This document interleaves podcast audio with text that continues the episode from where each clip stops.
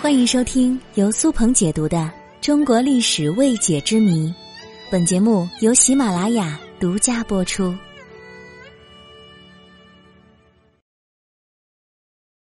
爽约为什么叫放鸽子呢？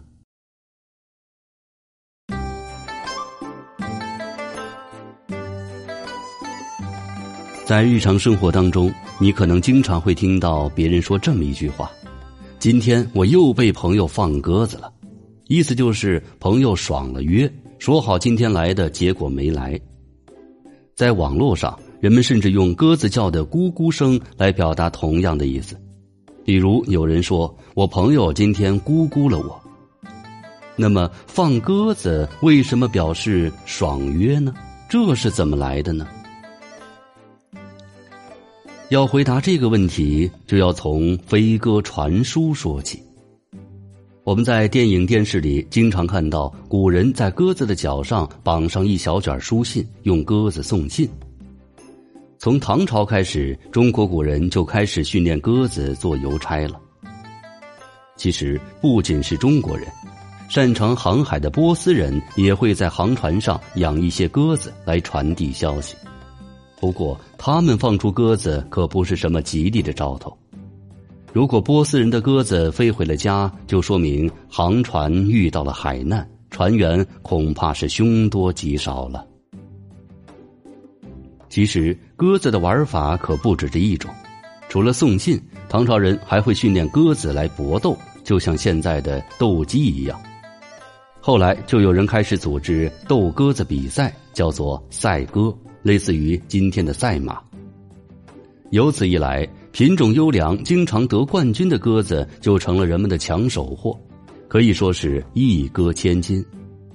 所以呢，就有人打起了偷鸽子的主意。这些人会专门盯着别人放飞的优良品种的鸽子，然后趁机放出自己家的劣种鸽子。这样，劣种鸽子就可以混到别人的鸽群里，就可以浑水摸鸽，把名贵的鸽子骗到自己家。对于原来的主人来说，放飞的优良品种的鸽子再也不回来了，白等了一场，就好像是被鸽子爽了约。于是，后来的人们就用放鸽子来表示爽约。关于放鸽子的来历，还有一种说法，据说。在民国时期的老上海也流行赛鸽，还出现了一种关于赛鸽的彩票，叫做白鸽票。这种彩票中奖率很低，参与游戏的人基本上都输光了钱，所以他们用放鸽子来表达钱财有去无回的失望。后来呢，人们就渐渐的用放鸽子来表达对别人违背诺言、不守信用的失望。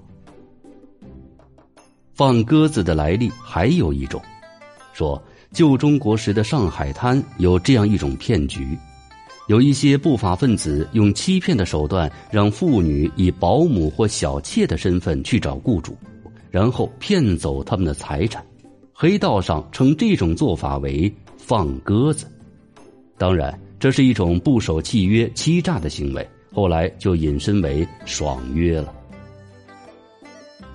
最后，我还有一个问题要问：大家知不知道还有没有其他的动物能表达特殊的含义呢？欢迎大家留言评论。